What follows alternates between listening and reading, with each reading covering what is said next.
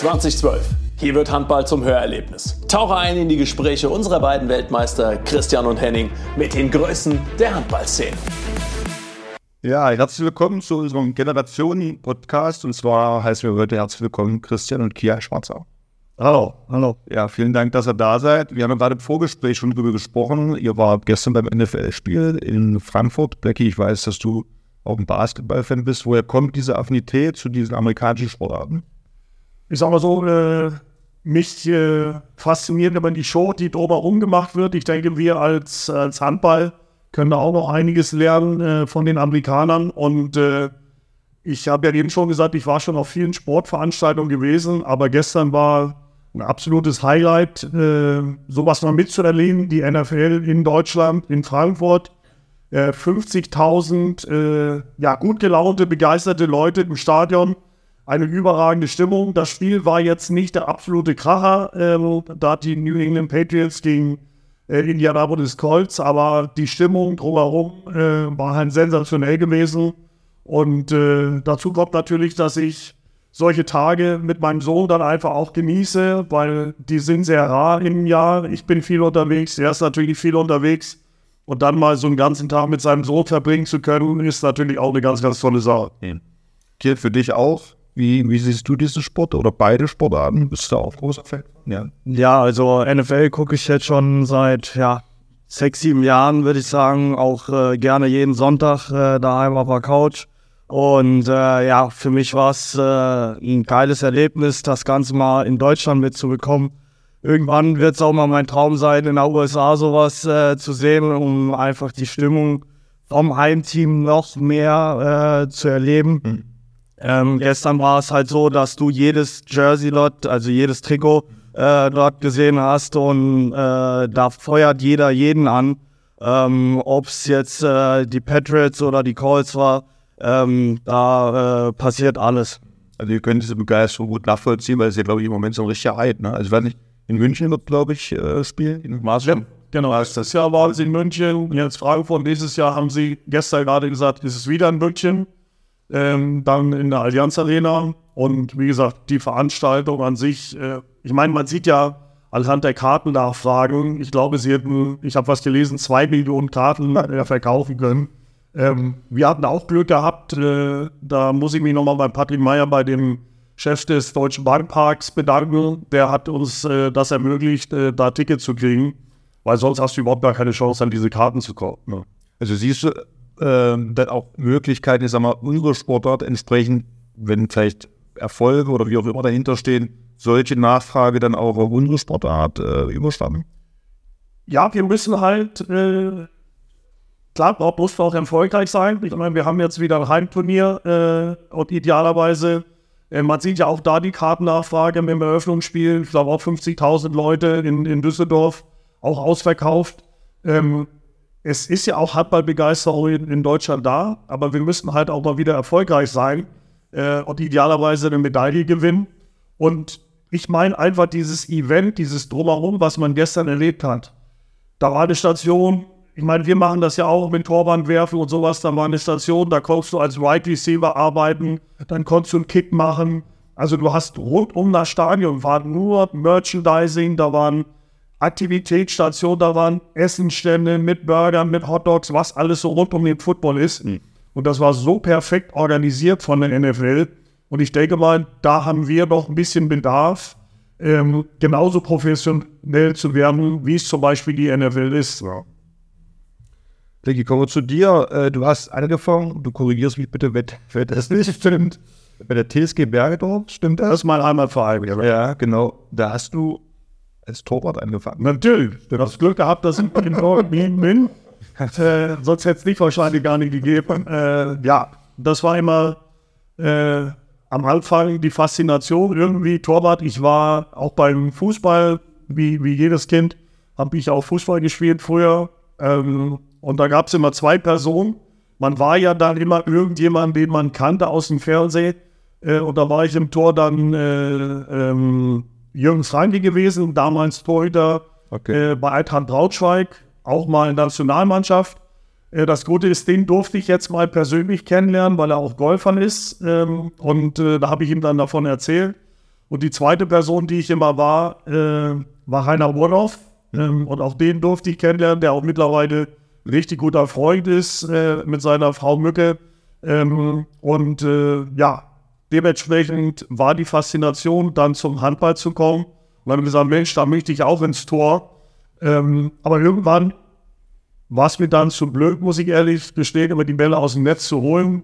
Sondern es ist immer noch schöner, die Bälle ins Netz zu werfen. Und äh, dadurch, dass ich damals so klein und schmächtig war und früher die Kreisläuferposition eben für diese Spieler prädestiniert war, da in Lücken zu laufen und, und äh, Unruhe zu stiften am gegnerischen Kreis, äh, ja, bin ich dann Kreisläufer geworden. Und äh, so ist die Geschichte dann im Endeffekt entstanden.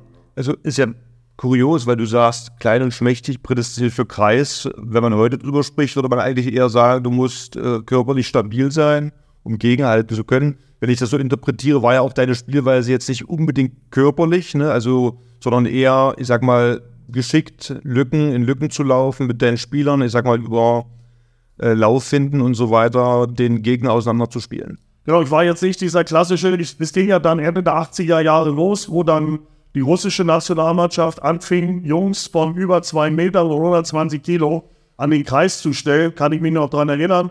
Äh, oder dann auch ein Per Kalen in, in Schweden, äh, ging das dann plötzlich los und ich hatte das Glück, äh, dass ich dann quasi so im zweiten Jahr B-Jugend war das, glaube ich, bin ich gefühlt 15 Zentimeter gewachsen in einem Jahr.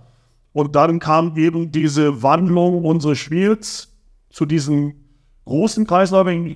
Ingolf Wiegald zum Beispiel war ja auch noch eher so ein kleiner Bundesliga-Kreisläufer, äh, der sich da gut bewegt hat. Ähm, und bei mir kam dann eben diese Änderung des Spiels, äh, kam mir natürlich auch zugute. Dann mein Wachstum hat mir dann geholfen, aber du hast recht, ich war jetzt nicht dieser klassische, ich gebe ihm den Ball und der macht im 1-1 da mit äh, Reißen und Drehen genau. und sowas, sondern ich bin eben auch noch so groß geworden, dann äh, Lücken anzulaufen, Räume für die Rückraumspieler auch zu schaffen.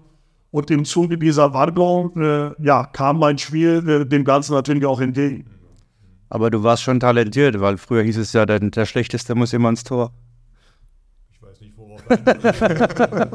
Benning, hä? Du bist dabei geblieben. Ja, gut, bei mir war es ja es hatte keiner Lust, äh, in jungen Jahren reinzugehen. Bei mir ist auch mein Talent und ähm, ich habe mich auch draußen probiert. Aber da fehlte dann vielleicht irgendwo in der Form das, das Talent oder das Dranbleiben. Du weißt am Ende auch, sind das ja immer dann auch glückliche Umstände. Du brauchst einen Trainer, der ein Talent in dir sieht und dich fördert. Äh, Gab es da bei dir jemanden, den du, ich sag mal, in der Zeit, du hattest ja dann, warst ja dann in verschiedenen Vereinen, der für dich der wichtigste war auf dem Weg Richtung Profi? Ja, natürlich, äh, ich hatte am Anfang Andrea Walter, Trainerin bei der TST Bergedorf, äh, die uns da immer gefördert hat, die auch immer versucht hat, im Jugendbereich immer in der höchsten Jugendspielklasse zu spielen. Das haben wir in Bergedorf nicht immer geschafft. Äh, deshalb kam nachher auch der Wechsel ähm, zu Watzbeck 72. Da war dann Franz Griese ein, wichtiger Förderer. Äh, denn äh, von Bergedorf nach Wandsbek in Hamburg, äh, das waren schon, sagen wir so, 15 Kilometer. Damals haben wir natürlich immer alles mit öffentlichen Verkehrsmitteln, also Bus, Bahn, äh, zurückgelegt. Ich noch, sind wir dann immer von Bergedorf zum Billwerder Moorfleet gefahren, ähm, eine Bahnstation. Da hat uns der Trainer dann abgeholt, zum Training mitgenommen und dann Training wieder dahin gebracht. Also es waren immer so eine halbe Stunde Fahrzeit, je nach Verkehrslage in Hamburg. Ähm, und das war natürlich nicht selbstverständlich, dass das ein Trainer macht. Ne? Und da hat er uns immer wieder gefördert und gefordert. Ich habe alles zusammen mit meinem Bruder gemacht, immer, äh, der ein Jahr älter ist. Aber wir haben alles immer zusammen gemacht und äh, deshalb sind das natürlich ganz wichtige Personen, die dich dann in den jungen Jahren fördern und dir überhaupt die Möglichkeit geben, da so zu machen. Ne? Und äh, genauso ist es natürlich auch bei meinen Eltern gewesen. Es ist ja auch nicht selbstverständlich, dass Kinder dann neben der Schule jeden Tag vier, fünf, sechs Stunden für den Sport unterwegs sind. Ähm, du musst die Hausaufgaben machen, du musst für die Schule lernen, äh, du brauchst den ersten wichtigen Grundstein, einen vernünftigen Schulabschluss.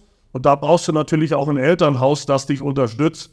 Ähm, und diese Gesamtbedingungen waren dann im Jugendbereich äh, optimal. Und dann hast du eben angesprochen, brauchst du einfach mal diesen Moment, wo du Glück hast. Und da gab es dann damals, ich war 16, in Spielen zwischen Wandsbek 72 Herren und dem VfL Wedenbeek, damals zweite Liga. Äh, und ich durfte dann als äh, 16-Jähriger schon bei den Männern mitspielen. Und äh, die beiden Trainer, äh, Rainer Witt und äh, äh damals äh, Andreas Riedel, waren sehr, sehr gut befreundet. Und da gab es dieses Freundschaftsspiel, da durfte ich mitspielen. Dann habe ich es da ganz gut gemacht und plötzlich kam ein Anruf, eine Woche später vom VfB Friedenbeek, ob ich mir mal vorstellen könnte, da ein Probetraining mitzumachen. Äh, das habe ich dann gemacht, äh, habe das auch ganz vernünftig gemacht und plötzlich äh, haben sie gesagt, ob ich mir vorstellen könnte, in der nächsten Saison in der zweiten Bundesliga zu spielen. Ne? Also das war natürlich, ja, in dem Moment da nicht zu greifen, weil du bist in der Oberliga in Hamburg und plötzlich kommt ein, ja, ich sag mal, damals semi-professioneller Verein und möchte, dass du plötzlich in der zweiten Bundesliga spielst. Ne? Also das war als 16-Jähriger, ich bin dann 17 geworden und konnte dann mit 17 das erste Mal äh, dann in der zweiten Bundesliga spielen. Äh, das war für mich äh, der absolute Glücksgriff und äh, so entstehen dann natürlich auch äh, teilweise Karrieren. Ja. Aber wie war das für dich? Hat, hast du damals schon Krafttraining gemacht oder äh, gab es da was auch noch nicht zu deiner Zeit, dass man da oder hast du den körperlichen Unterschied gemerkt zwischen den Zweitligaspielen und. Den hast du natürlich gemerkt und du hast dann im Endeffekt ja erstmal angefangen, ja auch semi-professionell zu trainieren. Also klar haben wir auch Athletiktraining gemacht, Krafttraining gemacht, aber natürlich nicht in der, in dem Umfang und in der Qualität, wie es heute ist. Ne? Nur, ähm, wenn ich heute mir teilweise angucken oder anhören muss, was da alles gemacht werden muss. Ich meine, wir haben ganz viele Dinge. Äh, dann kam ja rüber geschwappt aus Amerika, äh, dieses Core-Training äh, und, und was alles dazu gehört. Ich meine, das hast du früher auch schon alles gemacht. Du hast auch früher schon mit Terra-Bändern und sowas gearbeitet. Nur da hieß es einfach, keine Ahnung. Äh, Sprungseil. Ja, was, also, das waren ganz einfache Dinge, die du schon vor 20 Jahren gemacht hast. Ähm, und dann hieß es aber, da kommt was Neues aus Amerika. Ne? Also für mich absoluter Schwachsinn, weil wir das auch schon früher gemacht haben. Aber natürlich ist die Qualität, wie Dinge heute umgesetzt werden, deutlich höher, wie es damals gewesen ist. Was wäre da aus deiner Erfahrung jetzt über so viel Zeit deine Empfehlung, was ich sag mal, auch gerade Athletik, Krafttraining angeht? Du hast ja gesagt, wir sind vielleicht in den Anfängen eher so im semi-professionellen Bereich gewesen, sind Schritt für Schritt äh, in das Ganze reingewachsen. Zu der damaligen Zeit war vielleicht auch das Thema Athletik noch nicht ganz so im Vordergrund. Was wäre da heute so deine, dein Schwerpunkt, den du empfehlen würdest? Ja, ich bin ja im Jugendbereich tätig und äh, für mich ist am Anfang ganz wichtig, da brauche ich keine Gewichte um Athletiktraining zu machen, sondern ich kann Eigenkörperkrafttraining machen. Ja? Also ich kann im Endeffekt alles mit eigener Körperkraft, angefangen von ganz banalen Liegestütz äh, oder Sit-Ups, äh, Halteübungen in einem Unterarmstütz, also alles Dinge, die ich mit dem eigenen Körper äh, machen kann, ohne irgendwelche Hilfsgegenstände zu machen. Wenn ich das in jeder Trainingseinheit äh, zehn Minuten, Viertelstunde mache, bin ich schon sehr, sehr gut aufgestellt. Äh, oder wenn ich es machen wollte, zweimal die Woche ein, anständiges Athletiktraining ist meiner Meinung nach äh, völlig in Ordnung. Und dann sind natürlich für mich, weil unsere Sportart so komplex ist, sind Dinge wie ja, Koordination, äh, kognitive Übungen ähm, fast wichtiger wie vielleicht im, im Handballtraining. Ähm, und das sind so für mich die Grundlagen, gerade im Jugendbereich, um äh, Kinder zu entwickeln, die später vielleicht auch mal die Ziele, und Träume und Wünsche haben, die, die ich damals hatte. Kian, äh, du hast zwei Jahre jetzt beim TV Lemgo, erste Bundesliga gespielt, spielst aktuell in Ludwigshafen. Ähm, der Papa hat schon gerade erzählt über, ich sag mal, sein Talent am Kreis, was er gefunden hat. Gibt es da Parallelen, wo du sagst, okay, du hast deine Stärken am Kreis, sind die vielleicht ähnlich wie der Papa? Hast du andere Dinge äh, für dich herausgefunden, um im Endeffekt diesen Weg dann auch in die erste Bundesliga zu schaffen? Ja, also bei mir war es ähm, ja fast genauso. Ich habe es natürlich äh, dann immer in der Halle miterlebt und wollte dann auch immer am Kreis spielen. Ähm, habe dann auch tatsächlich bis zur A-Jugend äh, teilweise auch äh, in der Herrenmannschaft noch Kreisläufer gespielt. Ähm, aber irgendwann äh, habe ich halt gemerkt, okay, du wachst äh, oder wächst nicht mehr. Ähm, und äh, ja, jetzt muss irgendeine Veränderung her. Ähm, dann habe ich halt äh, sehr viel auf Außen trainiert, auch gerade äh, an der Sportschule in Saarbrücken ähm, mit Papa. Und äh, ja, dann ist äh, der Wechsel nach Lemgo gekommen und äh, dadurch ähm, konnte ich mit Flo äh, Kermann auch extrem viel lernen ähm, und weiterarbeiten. Ähm, war auch ein Top-Außen gewesen. Und äh, ja, das hatte mir extrem viel geholfen. Wenn man jetzt, äh, habe jetzt auch heute Morgen noch ein Interview von dir angeguckt und habe äh, gesehen, dass du auch auf der, auf der Mitte gespielt hast, eine Zeit lang. Ja, Hast das du- war hast- ganz junge Jahre. Ja, Achso, ganz junge Jahre, weil, D-Jugend, vielleicht C-Jugend. weil momentan ist ja eher die kleinen Spieler, die jetzt mehr auf der Mitte kommen. Vielleicht könntest du das nochmal probieren, dass du da nochmal auf der Mitte auftauchst und da ein bisschen rumwuselst. Boah, ich fühle mich schon ganz wohl auf Außen, muss ich sagen. Also äh, Rückraum Mitte äh, lasse ich den anderen lieber den Vortritt und dann äh, gucke ich mal, dass ich meine Position da auf Außen. Bin mir aber sicher, er könnte es, weil das ist ja so meine oder unsere Philosophie, zum Beispiel an der Elite-Schule des Sports, eine ganzheitliche Ausbildung ähm, zu gewährleisten, weil ich habe keine Ahnung, wo bei einem 13, 14, 15-jährigen Kind der Weg mal hinführt. Ja, und deshalb war auch bei ihm ganz, ganz wichtig, eine ganzheitliche Ausbildung zu machen. Du kannst ihn bis aufs Tor auf jede Position stellen und er fehlen sich da zurecht. Ja, nur irgendwann habe ich dann gesagt, hier, wenn ich, wenn du ganz nach oben möchtest, funktioniert das mehr auf der Kreisläuferposition. Dafür ist diese Kreisläuferposition einfach jetzt so geprägt von Körperlichkeit, von Athletik. Und das habe ich irgendwann gesagt, Mensch, wenn du möchtest, trainieren wir und wir haben die Möglichkeit, zweimal die Woche bei der Elite-Schule des Sports ähm, nur positionsspezifisch, äh, talentorientiert zu trainieren. Und ich habe gesagt, komm, lass uns das ausprobieren. Auf der Linksaußenposition, du bringst alle technischen Fähigkeiten mit. Ähm, aber genauso merkt man ja auch, wenn er Übergänge spielt, einläuft, er kann sich am Kreis sehr gut zurechtfinden. Und genauso kann er sich auch sehr gut im, im Rückraum zurechtfinden, weil er eh auf eine Position lang gespielt hat. Ja, wenn du auch nie die Chance bekommst, da zu spielen, kannst du dich auch gar nicht entwickeln. Du kannst dich ja gar nicht zeigen. Ne? Also deswegen äh, ist es ja herausfordernd, dass junge Spieler alle Positionen mal spielen sollten, um dann auch zu sehen, wo liegt das Talent.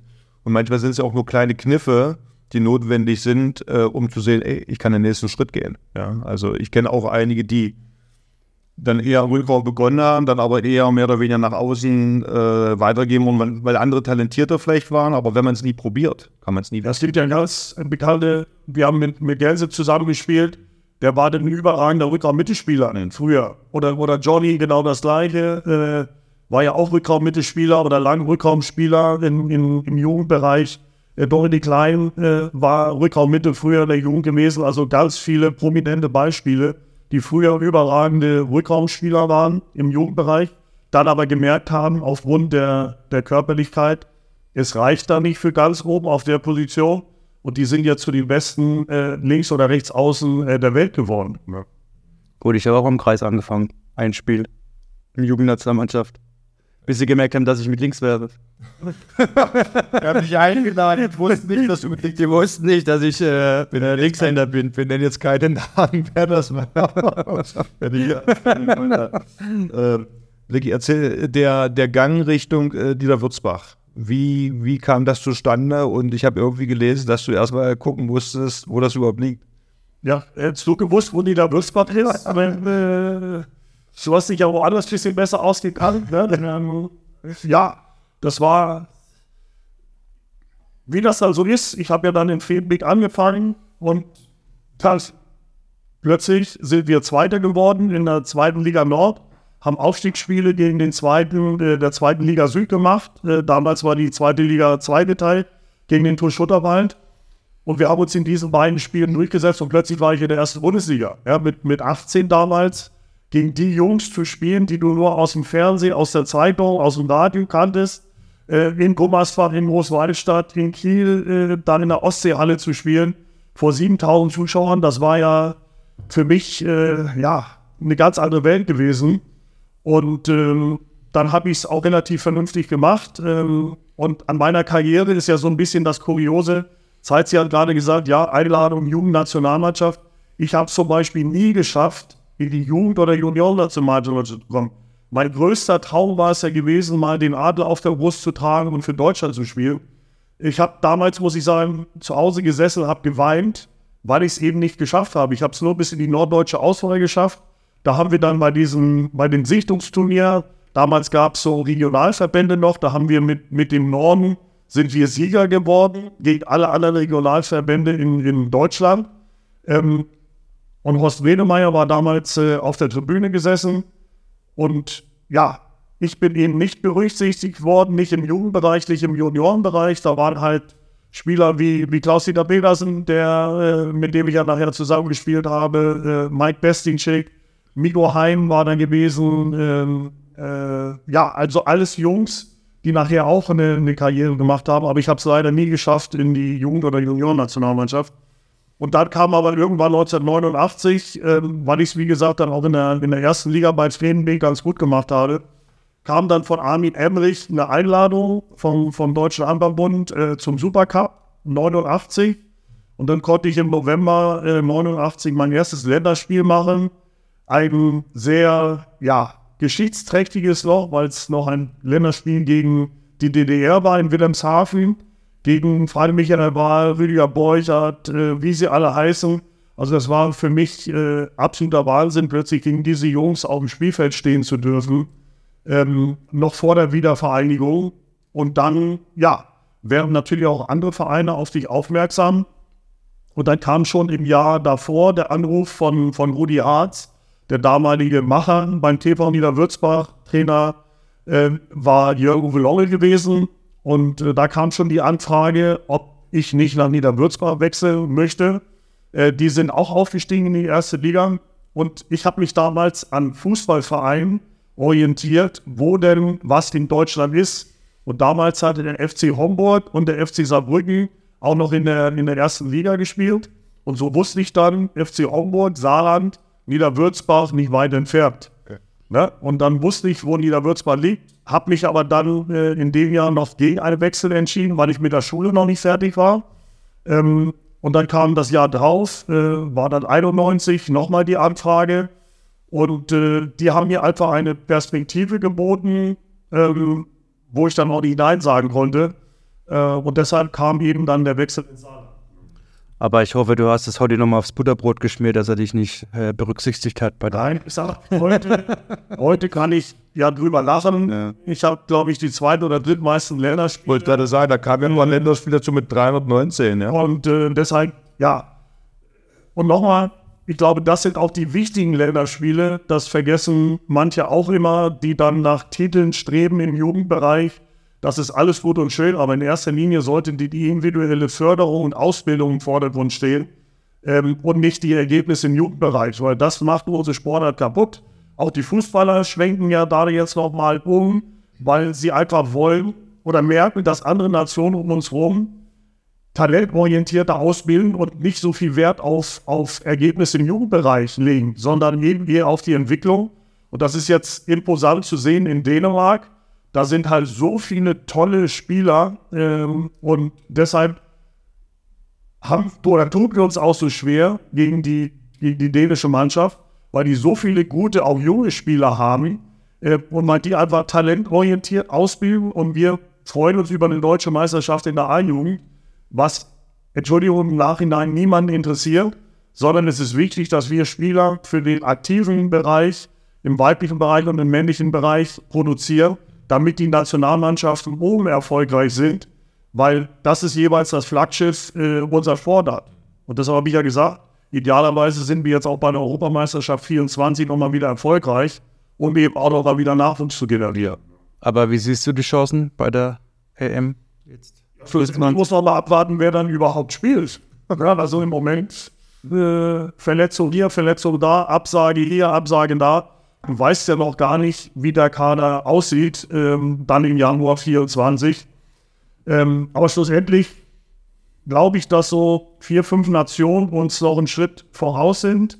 Wir können diesen Schritt voraus kompensieren. Das haben wir 2007, äh, wir drei miterleben dürfen, können wir eben über äh, die Zuschauer äh, kompensieren, über die Unterstützung der Fans. Ähm, und deshalb glaube ich schon, dass wir da äh, im eigenen Land äh, um die Medaille mitspielen können. Also es ist ja immer die Frage der Anreize, hast du ja gerade eben gesagt. Das ist vielleicht manchmal der Vorteil in anderen Ländern, dass es vielleicht ein bisschen zentraler, dass die, sag mal, vier, fünf, sechs Stützpunkte haben, wo die Athleten bestmöglich ausgebildet werden. Wir sind natürlich deutlich breiter und größer aufgestellt und da ist dann vielleicht manchmal die Frage der, der Anreize. Kian, wie, äh, Hast du das empfunden in deiner Entwicklung, äh, was die individuelle äh, Entwicklung angeht? Äh, fühlst du dich da gut betreut oder denkst du, dass es Möglichkeiten gibt, das Ganze noch zu optimieren? Weil du bist ja nur gerade genau in der Generation, die aufstrebend ist, ja. Ja, also bei mir war es äh, glücklicherweise so, dass ich an einer äh, Sportschule war in Saarbrücken, äh, konnte da ähm, ja in der fünften bis zur siebten Klasse einmal die Woche Handball trainieren und hatte eine Grundausbildung im Schulsportbereich, was aber qualitativ viel höher war wie an anderen Gymnasien oder äh, weiterführenden Schulen. Ähm, und ab der achten Klasse äh, konnte ich äh, ja äh, zweimal die Woche ähm, ins Handballtraining gehen, habe dazu noch zweimal die Woche athletisches äh, Training gehabt äh, und hatte mich so individuell äh, sehr gut äh, betreut gefühlt. Ähm, hatte dazu noch mein ganz normales Vereinstraining. Ähm, ich denke, so können das viele Sportler machen.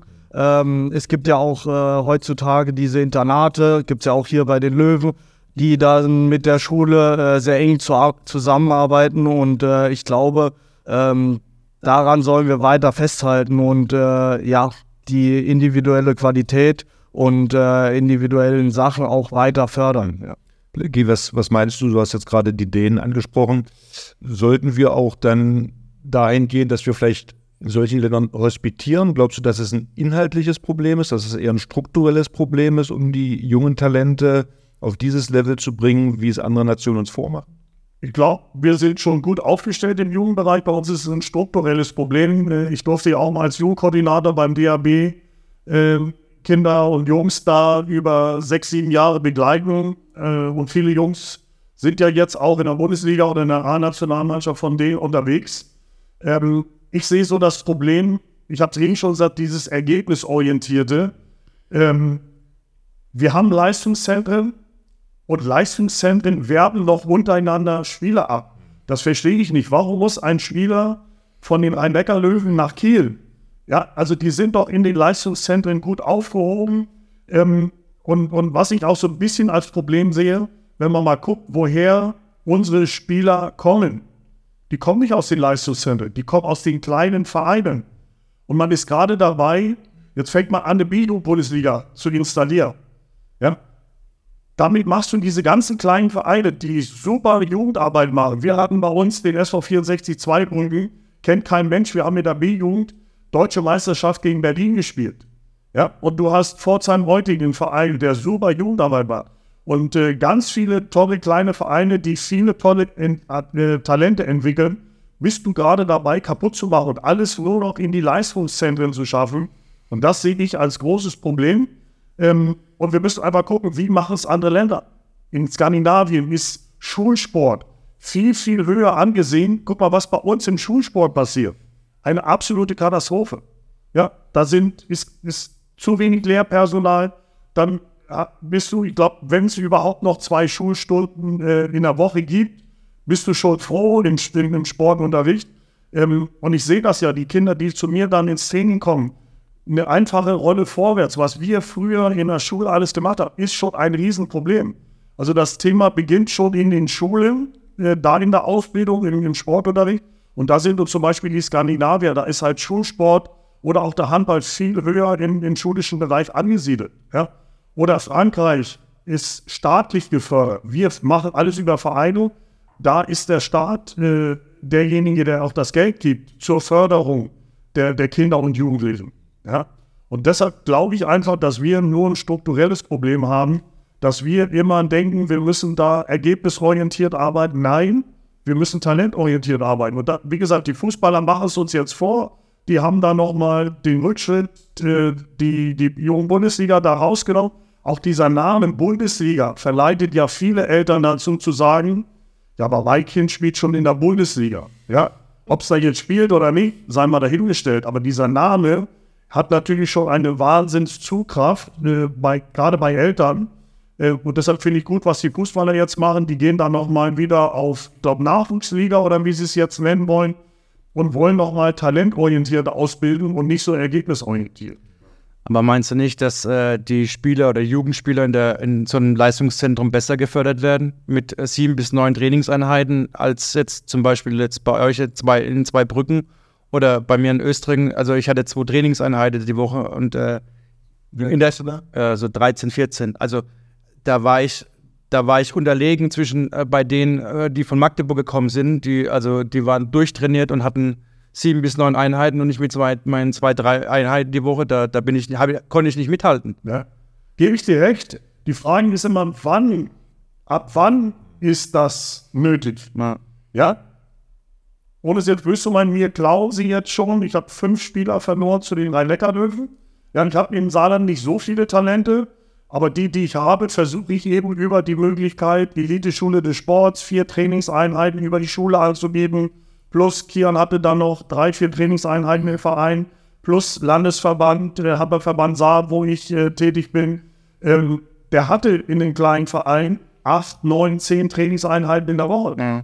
So, und mehr kann ein Leistungszentrum auch nicht machen oder mehr ist auch nicht nötig in dem Altersbereich. Ja. Ja, und wenn dann schon an, und das wird jetzt kommen, B-Jugend-Bundesliga, jetzt werden schon Talente im fast schon D-Jugendbereich, im C-Jugendbereich, werden die schon abgeworben. Und ist es gut für einen 12, 13, 14-Jährigen, schon das Elternhaus zu verlassen und schon 3, 4, 500 oder mehr Kilometer in der Republik rumzureisen, aus dem sozialen Umfeld rausgerissen und nur in dieses, ja, sag mal, friss oder stirb. Ähm, und ganz viele Talente kommen nach Hause, hören auf Handball zu spielen und machen gar nichts mehr. Und das sehe ich einfach als Gefahr. Ja, also ich habe, also ich sehe das auch so zweiseitig ein bisschen, weil auf der einen Seite äh, haben sie mehr Trainingseinheiten, auf der anderen Seite äh, ist es ja so, dass wenn da sehr viele äh, Bundesliga- oder Jugend-Bundesligaspieler zusammen sind in den Löwen, bei den Löwen zum Beispiel, ist es ja so, äh, die ruhen sich ein bisschen aus, die gewinnen ja jedes Spiel da in ihrem Umfeld. Also das, also du kannst dich nicht so weiterentwickeln im Spiel oder auch im Training, wie, wie jetzt, wenn jetzt zum Beispiel ich äh, äh, musste mich da durchkämpfen im Jugendbereich, ja, und äh, äh, habe mich da quasi mehr entwickelt als äh, viele Spieler, die jetzt bei den Löwen sind im Jugendbereich, die, die so ein bisschen, ähm, ja, so ein bisschen äh, nicht alles geben müssen im Training und auch beim Spiel. Weißt du, wie es ist? Ich nehme jetzt mal Beispiel Dänemark, Frankreich, die haben ja einige wenige Stützpunkte. Ähm, ist da auch mehr oder weniger regional aufgeteilt oder stehen die da auch im indirekten Wettbewerb? Das weißt du das? Also in Frankreich weiß ich, da gibt es eben, wie du sagst, diese Leistungszentren, da sind die unter der Woche, sind die dann in diese Leistungszentren und trainieren dann auch auf einem sehr guten Niveau, gehen dann auch am Wochenende wieder in ihre Vereine.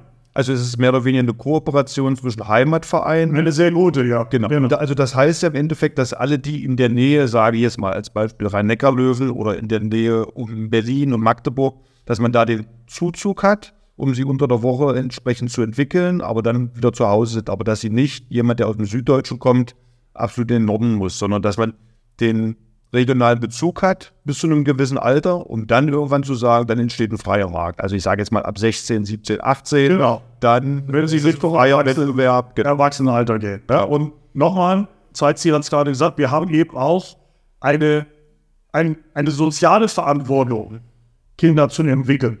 Ja, und da geht es nicht immer nur um den sportlichen Bereich, sondern es geht auch um das, was drumherum ist. Ja, da geht es darum, um Wäsche waschen, kochen, was alles so dazugehört. Und auch das ist im Jugendbereich unsere Aufgabe, die Kinder auch in dem Bereich zu entwickeln, weil irgendwann werden sie in dieses normale Leben entlassen und wenn sie dann da nicht darauf vorbereitet sind, geht der Schuss nach hinten los. Das hat ja auch alles mit Werten zu tun. Ja. Also das, was du gerade gesagt hast, also äh, achtsam sein auf das, was man zu tun hat, Wäsche waschen und so weiter, Ordnung zu halten, aber auch andere Werte, die wir mit dem Leistungssport gerne vermitteln wollen, an die Gesellschaft, ge- äh, kommen dann manchmal zu kurz und äh, sind dann auch nicht immer einzuhalten. Also deswegen gut nachvollziehbar. Ja, Ja. genau so. Aber wie ist das zum Beispiel, oder wie denkst du darüber mit den äh, Bundesjugendspielen zum Beispiel, dass die jetzt sagen, okay, das gibt's nicht mehr oder dass äh, die Wettkampfspiele mit, äh, wir zählen keine Tore mehr. Wie findest du das? Findest du das in Ordnung oder, oder sollte man das beibehalten?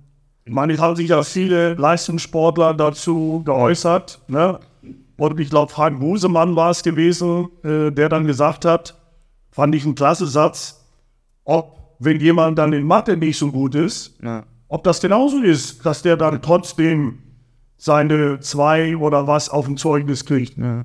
Ja, also ich ehrlich gesagt, finde wie viele andere, dass es eine absolute Katastrophe ist, das jetzt da rauszunehmen, weil das gehört genauso zu einer Entwicklung eines Kindes, eines Jugendlichen äh, dazu, wie viele andere Sachen. Und deshalb äh, dazu sagen, es gibt jetzt keine Sieger, es gibt keine Ehrenurkunde mehr, finde ich äh, ganz, ganz schlimm, weil das eben zu einer Entwicklung eines Kindes dazugehört.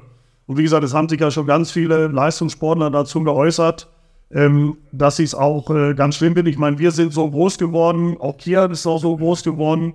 Und aus allem ist was äh, geworden, sage ich mal. Und deshalb, äh, ja, finde ich es einfach nicht gut, äh, dass man jetzt da so eine Entscheidung getroffen hat. Ja, ich sag mal, in Spielsportarten wie Handball, Fußball ähm, kann man ja immer improvisieren. Über Begeisterung, über Leidenschaft und, und, und. Ähm, aber ich brauche trotzdem ein Ergebnis, um zu sagen, was war gut, was war schlecht. Äh, Im 100-Meter-Lauf ist relativ klar. Ne? Also die beste Zeit ist dann vorne und dann muss ich mir überlegen, okay, wo habe ich Potenzial, mich zu verbessern. Aber wenn ich kein Ergebnis mehr habe, weiß ich doch gar nicht, äh, bin ich gut genug gewesen oder woran muss ich arbeiten, um mich zu verbessern, weil das ist das Ziel von Sport. Klar, kann es eine Beschäftigung sein, aber ja nicht nur Sport.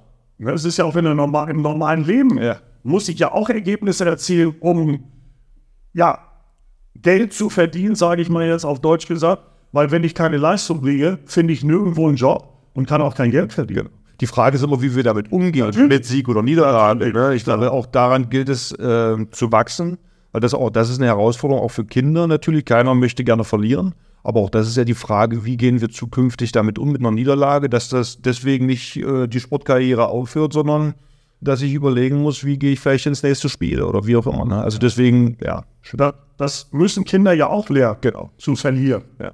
Ja, klar ist Gewinn immer am schönsten.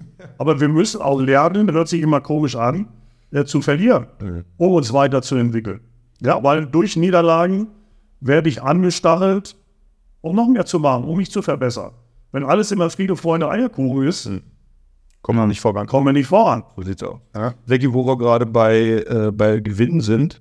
Ähm, in Niederwürzbach hast du 95 den City Cup gewonnen. Was war so, das, war das dein erster großer Titel? Ja, also damals äh, gab es ja mehrere äh, Pokalwettbewerbe noch. Ich glaube, es gab äh, den Landesmeisterwettbewerb, Pokalsiegerwettbewerb und dann hat man ja äh, unterschiedliche Pokale noch gehabt. Und damals war, hieß es der City Cup. Ich glaube, wir waren als ähm, war das Vize, also wir sind 95 auch Vizemeister, deutscher Vizemeister geworden. Und äh, ja, das, das große Ziel oder äh, der große Wunsch von Rudi Harz äh, war immer gewesen, äh, mit dem äh, TV Niederwürzbach, weil er hat den TV Niederwürzbach quasi für seinen Sohn, für Jürgen Harz, aus der damals, glaube ich, Oberliga über die Regionalliga in die zweite Liga und dann in die erste Liga äh, geführt. Ähm, und äh, damals war es ja noch so, dieses Mäzentum, sage ich mal, haben wir ja noch alle kennengelernt, äh, ob es jetzt Bodo Strömann bei Wallau Massenheim war, Klaus Schorn in Essen äh, oder eben ein Rudi Harz in Niedermürzbach. Und äh, da war das große Ziel, mal einen Titel zu gewinnen. Und äh, da stand dann natürlich 1995 das ganze Dorf, äh, wir haben knapp 4000 Einwohner, äh, stand das ganze Dorf Kopf, ähm, weil eben dieser Titel gewonnen wurde. Und das war natürlich eine ganz, ganz tolle Sache, ähm, dem Rudi Harz dann für sein Lebenswerk äh, ja mal so einen Titel zu schenken. Äh, und das war natürlich für den TV Niederwürzbach da äh, damals äh, absolut unglaublich gewesen, dass man mal einen europäischen Titel damals gegen Cadagua Galdar, eine Mannschaft aus Gran Canaria, aus Spanien, ähm, diesen Titel zu gewinnen, äh, war einfach sensationell gewesen. Du hast dazu sagen, glaube ich, mit Handballgrößen wie Stefan Olsson, André Lavrov äh, gespielt. Was, was hast du von denen lernen können oder mitnehmen können? ja, wie professioneller Handball richtig funktioniert. Ja, also ich war, ja, ich habe mal beim Laufen abgekürzt. Äh, ja, äh, wann ich damals, wann ich damals einfach, äh, ja, vielleicht auch noch nicht wusste, wie, wie richtiger Profisport so funktioniert. Ähm, habe ich dann aber auch bei Jürgen Uwe Lommel gelernt, der da immer sehr fokussiert und geradlinig war und dem ich da unheimlich dankbar bin. Und äh, Staffan Olsson, äh, ein Leistungssportler vor dem Herrn, äh, wenn es äh, ums Laufen ging, hat er immer versucht, vorne wegzugehen, auch wenn er jetzt nicht immer der Schnellste war, aber an dem habe ich mich dann einfach äh, versucht zu orientieren, weil der war dann, glaube ich, schon Europameister äh, und, und was er schon alles gewonnen hatte. Weltmeister. Äh, Weltmeister ähm, und, und bei Olympischen Spielen äh, vertreten. Ähm, und da habe ich mich einfach immer an den Jungs und André Lavrov, ich glaube, der ist immer noch der erfolgreichste Handballer mit äh, vier Goldmedaillen bei Olympischen Spielen. Ähm, an den Jungs habe ich mich dann einfach versucht äh, zu orientieren und habe dann erstmal gelernt, wie es wirklich ist, äh, richtigen Profi-Handballsport äh, zu betreiben. Ähm, und deshalb bin ich dankbar, dass ich mit so tollen Spielern äh, zusammenspielen durfte. Gerne, das hast du der Papa hat abgekürzt. Hast du das das erste Mal gehört? Nicht, dass man hier irgendein Weltbild zerstören. Also, hätte ich mir schon denken können, muss ich sagen. ähm, ja. Du hast, okay. noch, äh, du hast noch keine Abkürzung auf der 400 Meter Bahn gefunden, oder? Äh, nee. Mir war es ja weit umgeschaltet. Ja, okay. Gia, wie ist es bei dir, was, was Training angeht? Äh, wie ist da deine Herangehensweise? Ich meine, wir wissen alle Vorbereitungen und so weiter. Das ist eine unangenehme Zeit. Wie, wie gehst du in solche, solche Zeiten rein oder in solche Situationen? Ja, also äh, ganz ehrlich eben nochmal zu dem, ähm, ja, zu dem Thema. Ich wurde auch sehr früh geprägt halt durch Papa und äh, habe dann auch schon ganz früh gelernt, zielstrebig zu trainieren weil jedes Training bringt dich irgendwo weiter und äh, ja, du lernst in jedem Training irgendwas anderes. Das ist auch heute noch so und äh, du musst einfach mit 110 Prozent immer in dein Training starten. Ähm, ich bereite mich halt auch immer selbst vorher noch so 10 Minuten vor, äh, sei es Rollen mit der Black Roll oder irgendwas mit dem Terraband, um die äh, Muskulatur ein bisschen anzuregen. Ähm, kommt auch vielleicht ein bisschen durch meine äh, Verletzung die ich an meinen beiden Schultern hatte. Ähm, aber äh, ja, ich versuche auch dann schon mental darauf äh, vorbereitet zu sein, was denn dann kommt. Das war ja in der oder in der Zeit, wo Blackie noch in ihrer Würzbach gespielt hat, war er dann schon geprägt, also nicht mehr abzukürzen und hat dann das im Endeffekt dann an dich weitergegeben, ja. Ja, äh, es kam ja dann noch ein paar Stationen äh, danach und äh, das hat er ja dann auch gelernt und mir hat das dann direkt von Anfang an weitergegeben. Sehr gut.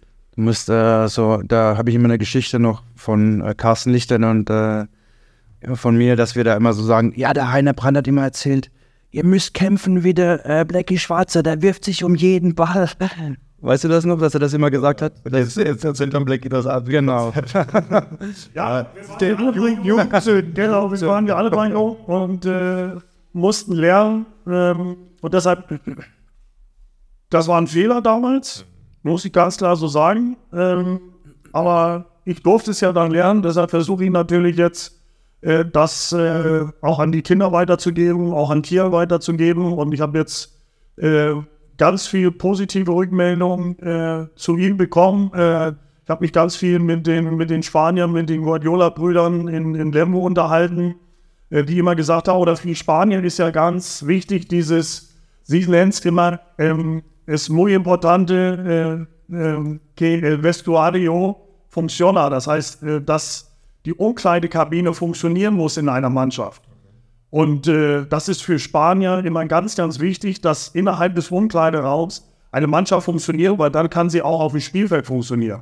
Ja, und dann haben sie immer gesagt, mit welcher positiven Energie er in jedes Training kommt, in jedem Training alles gibt, auch wenn er, er hat ja nicht so viel gespielt dann in Lemgo, weil er im ersten Jahr hat er Yakiman Edison gehabt, einen der weltbesten Linksaußen vor sich, von dem er auch viel lernen konnte. Oder nachher Sabo Zehner, der das super äh, macht, auch aktuell in Lembo. Ähm, und trotzdem in jedem Training alles zu geben und immer gut vorbereitet zu sein. Und das haben die beiden immer so gelobt, ähm, dass er so viel positive Energie in diese Mannschaft trägt, obwohl er jetzt nicht so viel auf dem Spielfeld steht.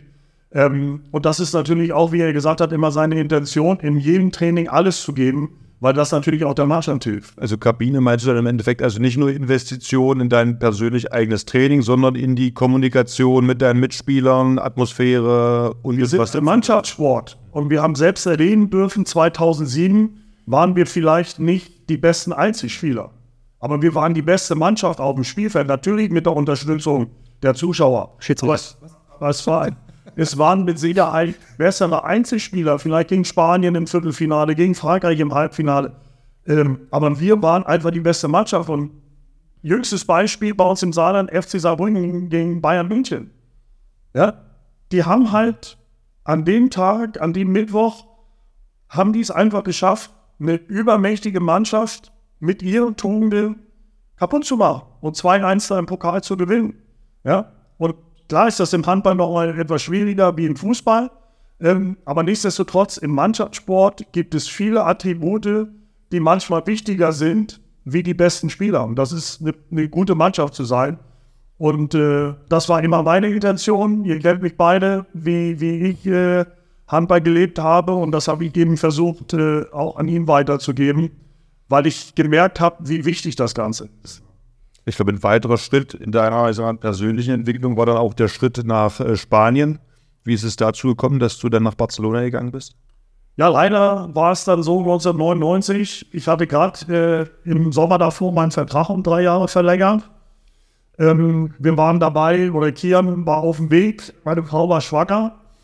Ähm, und Kian ist ja am 1. März 99 geboren. In Deutschland? Und äh, in also in. St. Ingbert, also er ist rechter Saarländer. Äh, und ähm, ja, dann äh, war es einfach so, dass vor Weihnachten kam der Rudi Harz zu mir und sagte, Blackie, am Ende der Saison ist Schluss. Wir können das hier nicht mehr finanzieren. Man hatte vor dieser Saison ähm, ein neues, äh, einen neuen Partner gefunden, ein Versicherungsunternehmen, das dann leider nicht das halten konnte, was versprochen war. Und dementsprechend, äh, ja, hat man sich verschuldet. Und Rudi Arzt hat gesagt, ich kann jetzt nicht mehr, äh, ich kann das Geld nicht mehr aufbringen, wir müssen Feierabend machen nach der Saison. Ja, da haben wir gerade äh, ein Haus gebaut gehabt, 96 in Niederwürzburg, waren gerade dabei, Eltern zu werden. Und dann kriegst du von deinem Verein gesagt, äh, hier geht es nicht mehr weiter. Ja? Und das war natürlich eine Situation, äh, die im Sport dann nicht so schön ist, äh, dass du dann plötzlich da stehst und bist vertragslos. Ja? So. Und äh, aber wie das dann so im Sport ist, das habe ich halt auch gelernt. Irgendwo, wo eine Tür zugeht, geht wieder eine ganz tolle andere Tür auf. Und äh, ich weiß auch wie heute, wir waren in Norwegen ähm, bei einer Länderspielreise. Ich war zusammen mit Bogdan Wender auf dem Zimmer gewesen. Und irgendwann in der Mittagspause geht er ans Telefon und äh, fängt an zu telefonieren. Ähm, und auf Spanisch. Und dann legt er auf und dann sagt er, am Blicki, das war gerade der Valero Rivera, der Trainer vom FC Barcelona. Die möchten dich gerne verpflichten. Ne, komm, ich finde mir Gänsehaut, wenn ich das erzähle, weil das einfach so Situationen sind, wo du denkst, wir waren gerade im Jahr vorher mit dem TV Niederwürzburg auf Mallorca, haben dann ein Turnier gespielt, haben das Finale gegen den FC Barcelona gespielt, haben da eine Runde mit 15 gekriegt, glaube ich. Ähm, König auf der Tribüne und so. Und da habe ich so für mich gedacht, Mensch, das wäre doch mal toll, bei so einem Verein mal spielen zu können. Er hatte auch zwei Jahre in der Schule mal Spanisch gelernt, weil ich immer mal äh, die Idee hatte, in Spanien Handball zu spielen, damals die stärkste Liga der Welt, sage ich mal so. Äh, FC Barcelona fünfmal in Folge Champions League-Sieger. Ähm, ja, und dann war ich mir einfach eigentlich schon äh, sicher, dass ich das mache, aber ich habe alle Entscheidungen, die ich immer getroffen habe, zusammen mit meiner Frau äh, getroffen, weil die immer eine sehr, sehr gute Ratgeberin war. Äh, ja, und ich war eigentlich schon mit dem TBV Lemko eigentlich gewesen in Deutschland, dass ich nach Lemko wechsle. Hab dann Finn Holbert angerufen, den damaligen Manager vom TBV Lemgo, habe gesagt, Mensch Finn, ich kann mir einen Lebenstraum erfüllen. Ich kann anstatt zu euch zum FC Barcelona wechseln. Entlässt du mich meines Wortes bei euch? Ne? Also du hattest dein Wort schon Ich hatte schon mein Wort gegeben, äh, dass ich nach Lemgo wechsle. Und dann habe ich, äh, hat Phil gesagt, Blackie, wenn das dein großer Traum und dein Wunsch ist, entlasse ich dich des Wortes und du kannst äh, nach Barcelona. Also es hätten schlechtere Vereine kommen können zu dem Zeitpunkt, oder? Ja, gerade mit diesem Hintergedanken, ein Jahr vorher noch so die Idee zu haben ähm, und äh, dann ist der FC Barcelona ja nicht irgendein Verein, sondern das ist äh, ja eine Religion, ähm, die weltweit bekannt ist und äh, dann die Möglichkeit zu haben, in den äh, Rahmenbedingungen, mit diesen Rahmenbedingungen in Barcelona zu wohnen 300 äh, Tage im Jahr, die Sonne, wenn ich jetzt hier rausgucke, äh, das Wetter, äh, war das einfach in, in Sechser im Lotto, die Möglichkeit zu haben, nach Barcelona zu wechseln. Ähm, und auch da habe ich den nächsten Schritt gemacht ähm, im Lernen von professionellem Handball, weil es wurde jetzt nicht so viel oder äh, trainiert, aber es wurde so intensiv trainiert, weil du ja 14 gleichwertige Spieler hattest auf jeder Position. Und das Wort Verlier äh, war dann ab dem Moment aus meinem Sprachgebrauch gestrichen, weil das Wort gab es beim FC Barcelona nicht. Ne? Und äh, dann ging es natürlich auch gut los. Erste Saison, klar, war es nicht so schön. Ich habe mich verletzt äh, im November. Äh, meine einzig schwere Verletzung, dreifacher Bänderriss im, linken Sprunggelenk, äh, wurde dann auch zum Glück nur einmal toi toi toi in meinem Leben äh, operiert. Ähm, war dann acht Wochen weg, habe die äh, Europameisterschaft in Kroatien mit der Nationalmannschaft leider verpasst, aber in der Saison, das war die erfolgreichste Saison des FC Barcelona Handball. Wir haben um sieben Titel gespielt und haben alle sieben Titel gewonnen.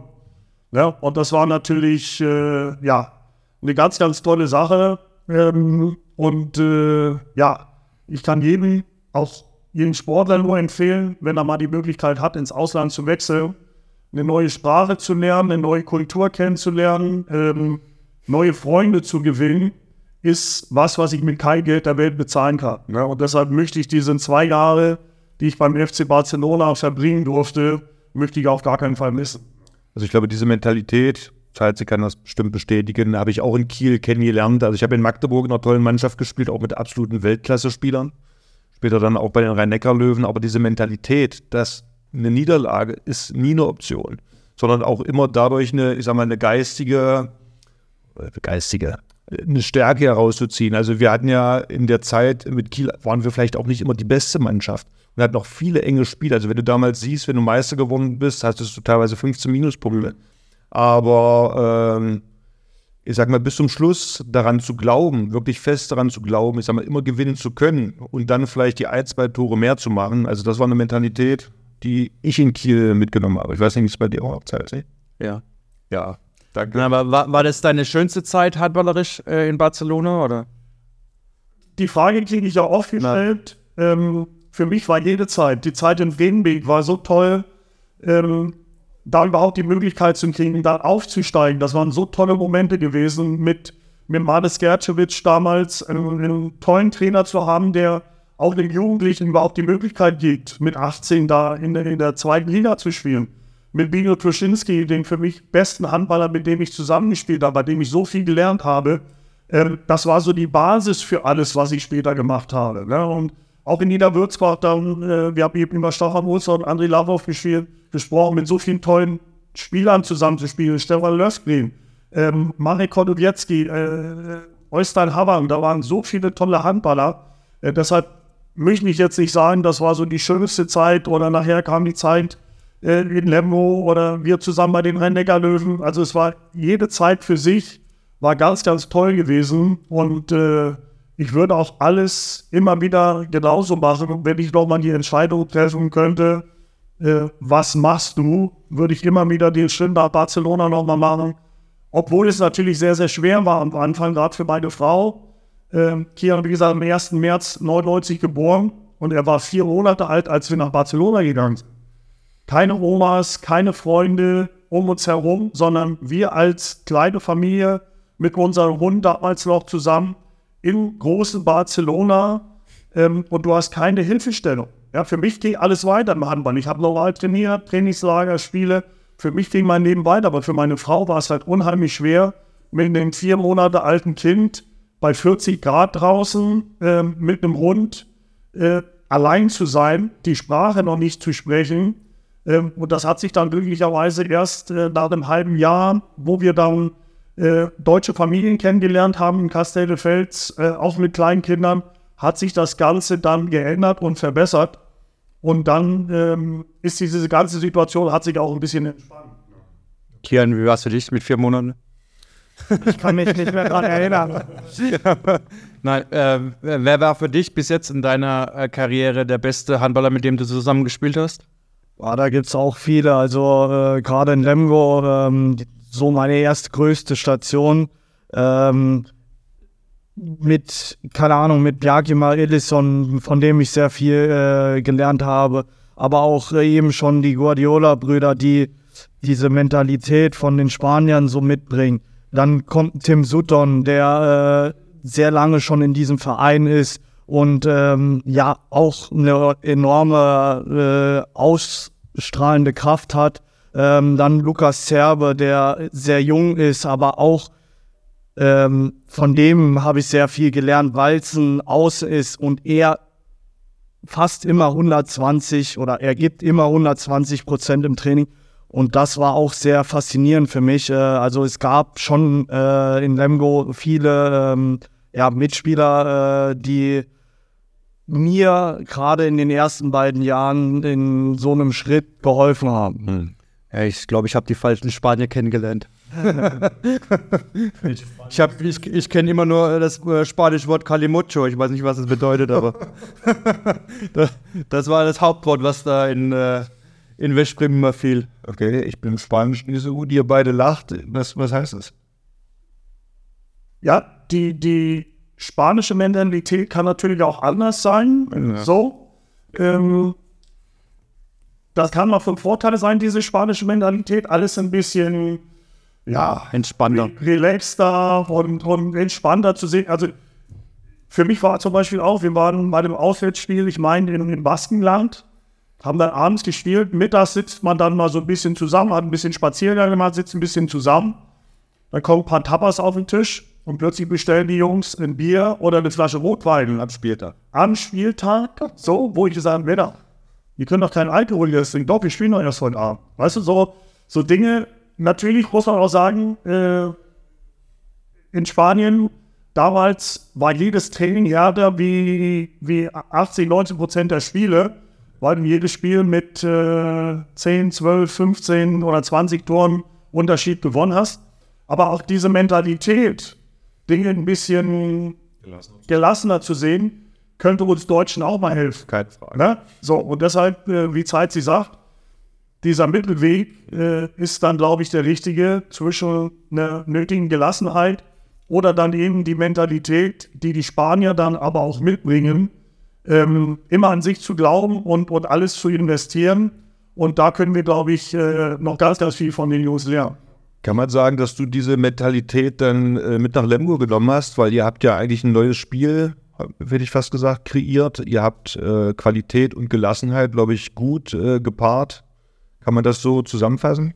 Ja, wir hatten natürlich auch äh, super viele spielintelligente Spieler, die dann die Idee von Volker Mudro ähm, ja, umzusetzen, mal eine schnelle Mitte auszuprobieren. Ähm, als er das erste Mal zu uns gesagt hat, haben wir gedacht, was will der denn jetzt von uns so? Ne? Sollen wir jetzt hier Haselhandball spielen oder was?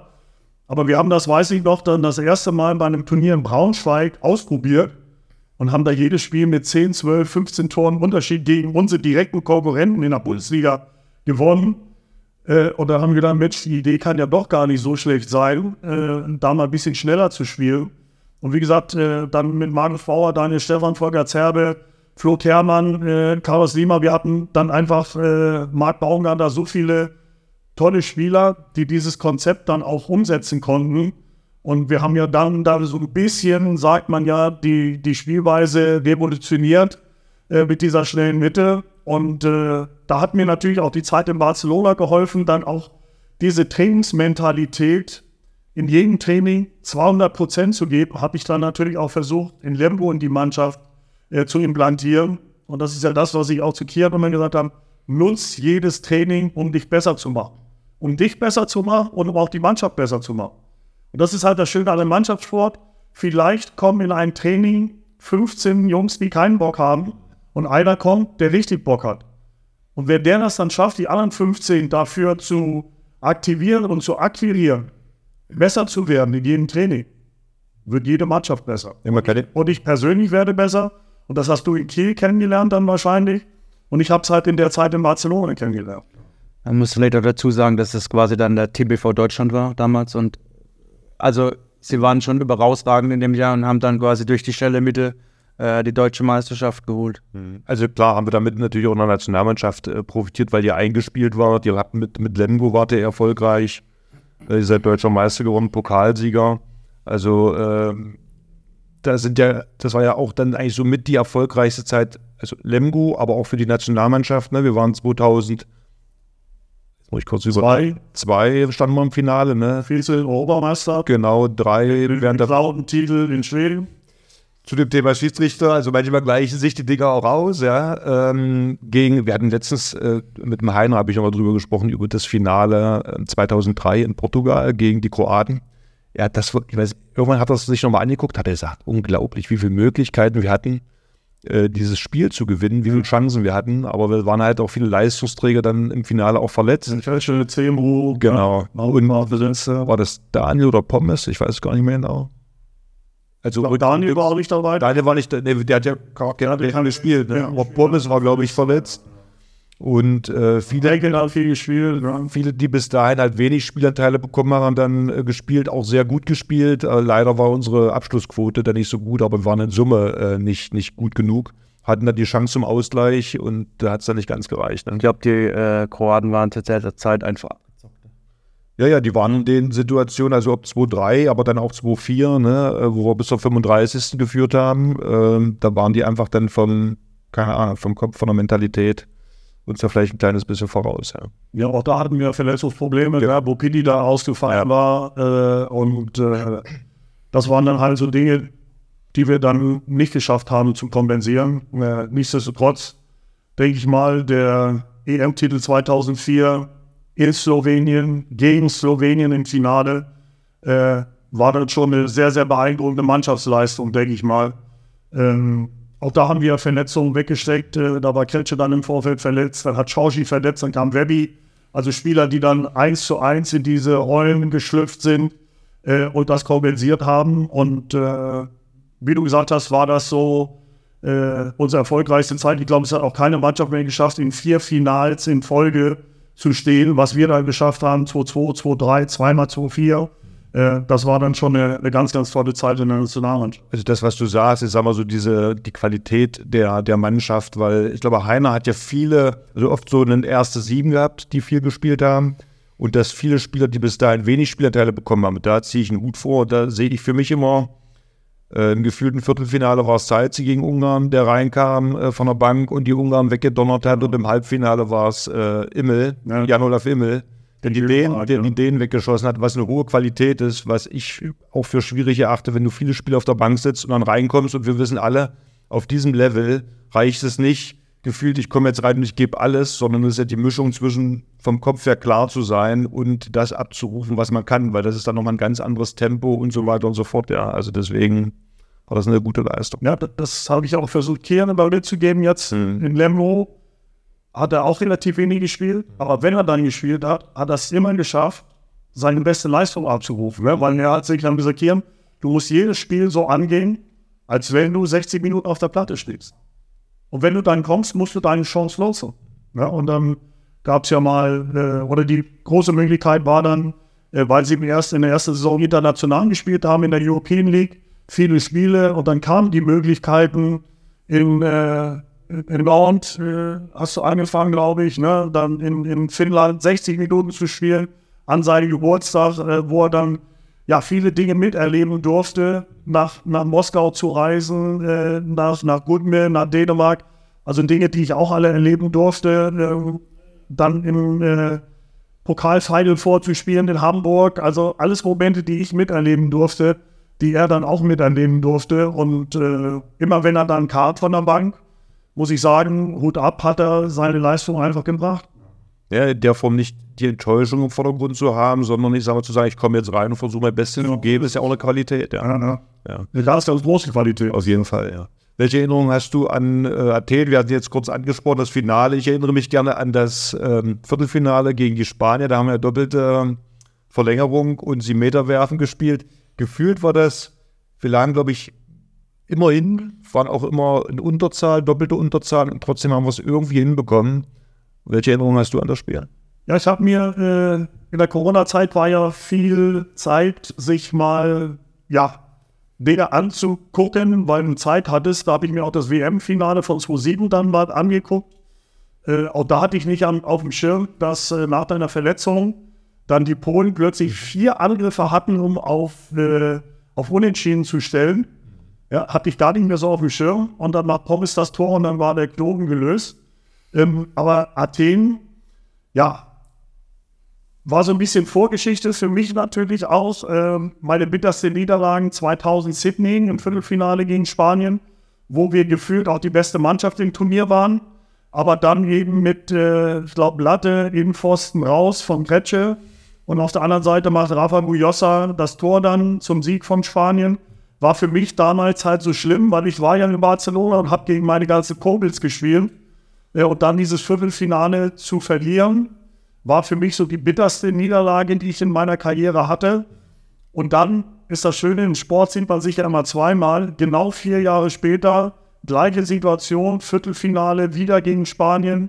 Und dann dieses Spiel, äh, ja, äh, mit doppelter Verlängerung sieben Meter werfen, wo du keinen sieben Meter reinlässt im sieben Meter werfen. Und dann dieses Spiel zu gewinnen, das war eigentlich so die, die schönste äh, Sache, die ich miterlebt habe eben mit dieser Vorgeschichte vier Jahre vorher. Ähm, und für mich waren halt Olympische Spiele auch immer ganz, ganz besonders. Äh, ich durfte jetzt glücklicherweise an vier Olympischen Spielen teilnehmen. Äh, du ja auch. Ähm, und äh, das kann man einfach auch nicht in Worte fassen, wenn man nicht mal dabei war und diesen olympischen Spirit miterleben durfte.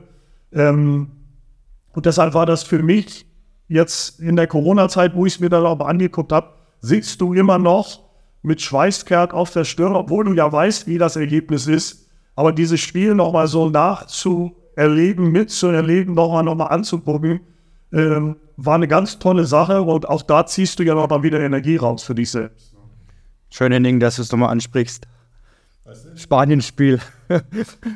Ja, ich hätte jetzt fast ja gesagt. Äh, also ich habe keinen hab Sieben Meter reingelassen in dem Film. Das habe ich nicht gesagt. Nein, das hat Blackie ja. Das hat Blackie auf alles, ja. Angedeutet. Ich hätte jetzt eher nochmal drauf, weil die Parallele tatsächlich war, ähm, dass Kretsche ja den ersten Sieben Meter werfen sollte, er vier Jahre vorher den letzten Ball unglücklich verworfen hat, zum Sieben Meter geht und den ersten Sieben Meter natürlich auch verdonnert. Äh, da kann man sich vorstellen, welche Verantwortung er natürlich als das Gesicht des deutschen Handballs äh, da ja, äh, nicht keine gute Entscheidung getroffen zu haben, was da in ihm vorging. Ähm, ich hatte aufgrund dessen, dass es ja einfach gut lief, auch in diesem Spiel, ich hatte so ein gutes Gefühl, dass ich gefühlt gar nichts verkehrt machen konnte. Und als Torwart muss man sagen, bist du ja da schon im Vorteil in dem Moment, weil der Druck liegt eher beim Schützen.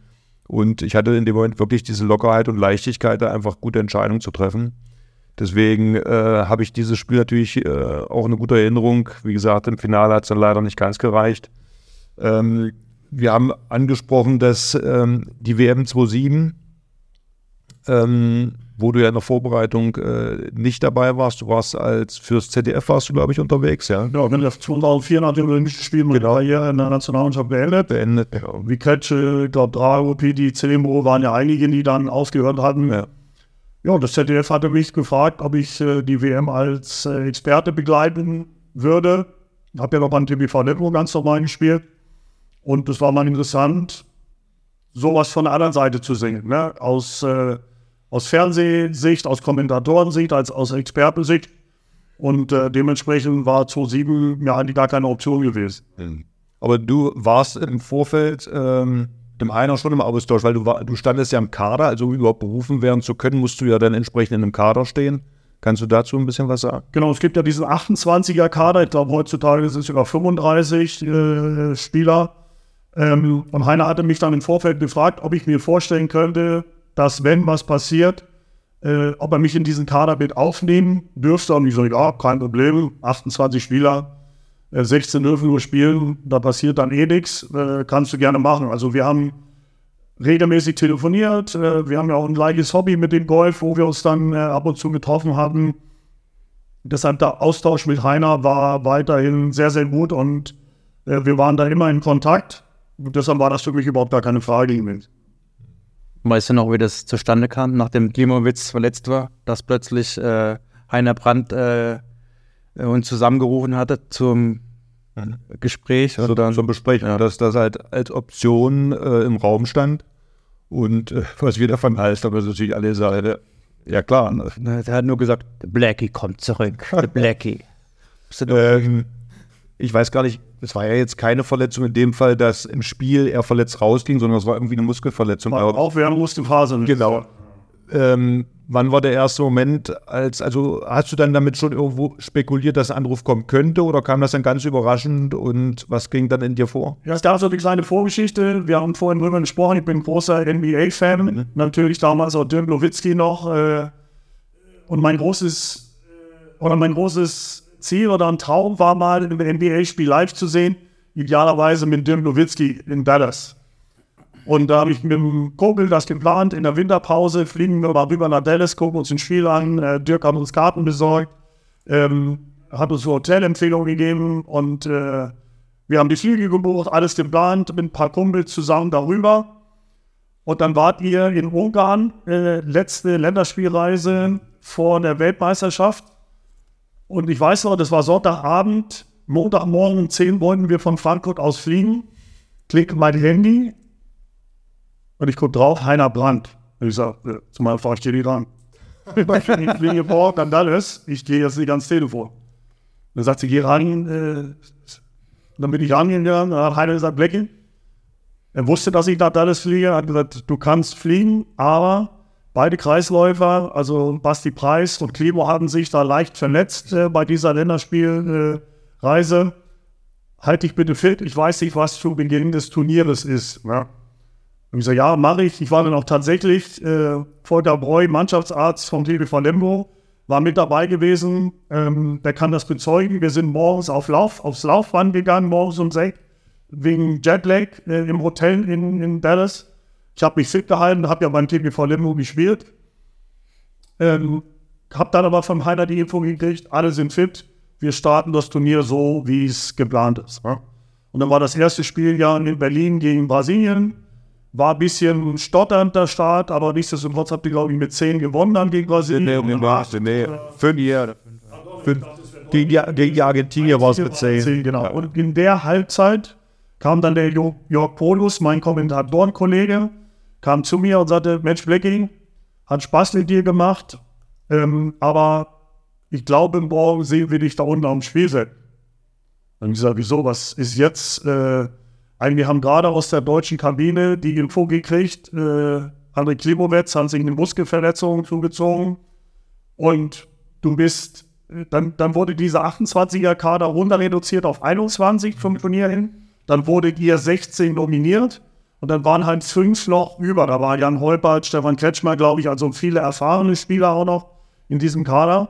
Aber ich war natürlich der einzige Kreisläufer, der da dann äh, verfügbar war. Ne? Und dann glaubt, du spielst dann oder läufst dann da morgen unten mit auf dem Spielfeld rum. Na? Da ich sage, ja, jetzt warten wir ab, da sind so viele Jungs, die werden das schon kompensieren. Ja, da sind wir noch in Halle-Westfalen war das gewesen, damals äh, im VIP-Bereich, kurz mit der Family, haben wir was gegessen. Kurz nach 10 dann ins Auto gestiegen, nach Lemgo, Halle-Westfalen. Lemgo sind nur 70 Kilometer, sind dann heimgefahren und so um Viertel nach 10 klingelt mein Telefon auf dem Heimweg. Gucke, Hein am Hand. Sagt der Blackie, Entschuldigung, aber ich konnte dich nicht vorinformieren, weil wir um 10 vor 10 abends mitbekommen haben, dass die Nachnominierungsfrist nicht morgens um 10 Uhr ist, wie sie es gedacht haben, sondern abends um 10 Uhr. Wir mussten jetzt noch einen schriftlichen Antrag einreichen bei der IAF. Der musste doch genehmigt werden, damit du überhaupt morgen spielen kannst. Deshalb konnte ich dich jetzt nicht vorher fragen, aber ich hoffe, dass du morgen früh um halb neun zum Frühstück im Hotel bist. Und ich sage, ja gut, ich fahre jetzt mal heim, pack mal in die Tasche und komme dann morgen früh. Ja, ja so ist das Ganze dann äh, eben auch entstanden, dass ich vielleicht quasi vom Kommentatorenplatz äh, doch nochmal wieder zurück aufs Spielfeld konnte. Das ist auch gut, gut ausgegangen. Glücklicherweise, äh, ja, hat das alles hervorragend. Ja, okay. Äh, Kia, wir wollen ein bisschen über dich sprechen. Du spielst bei den Eulen Ludwigshafen. Wie ist momentan diese, äh, wie läuft die Saison bisher bei euch? Äh, ja, wir sind eigentlich äh, gut in die Saison gestartet mit 6 zu 2 Punkten. Ähm, dann äh, war es leider so, dass wir ein bisschen tief hatten. Äh, haben dann fünf Niederlagen mit Pokal, sechs Niederlagen in Serie gehabt. Äh, hatten dann äh, ein Heimspiel gegen Hüttenberg, wo wir uns rausgekämpft haben, wirklich. wo wir dann mit zwei Toren gewonnen haben. Und ja, seit drei Spielen jetzt äh, eine Siegesserie haben. Darunter war auch ein Heimspiel gegen Hamm, äh, die aktuell oben mit Bietigheim äh, steht. Und äh, ja, jetzt gerade das Wochenende in äh, Dormagen noch äh, mit einer englischen Woche beendet. Und äh, ich glaube, jetzt kann es so weitergehen und äh, die Siegesserie soll auch weiter anhalten. Wie läuft's für dich? Äh, ja, für mich auch äh, persönlich äh, gut reingestartet. Äh, jetzt war ich ein bisschen krank gewesen über die Länderspielpause. Dann hat mein Kollege Tim Schaller das wirklich sehr, sehr gut gemacht gegen, die, gegen den ASV Hamm. Jetzt habe ich äh, nochmal eine Halbzeit gegen Dormagen spielen können. Ähm, jetzt will ich nochmal äh, da angreifen und meine Torquote, äh, die Abschlussquote, ähm, bisschen zu verbessern, äh, weil sie vielleicht jetzt in den letzten Spielen nicht ganz so berauschend für mich persönlich war. Ähm, aber trotzdem möchte ich äh, weiter dem Team da helfen. Ja.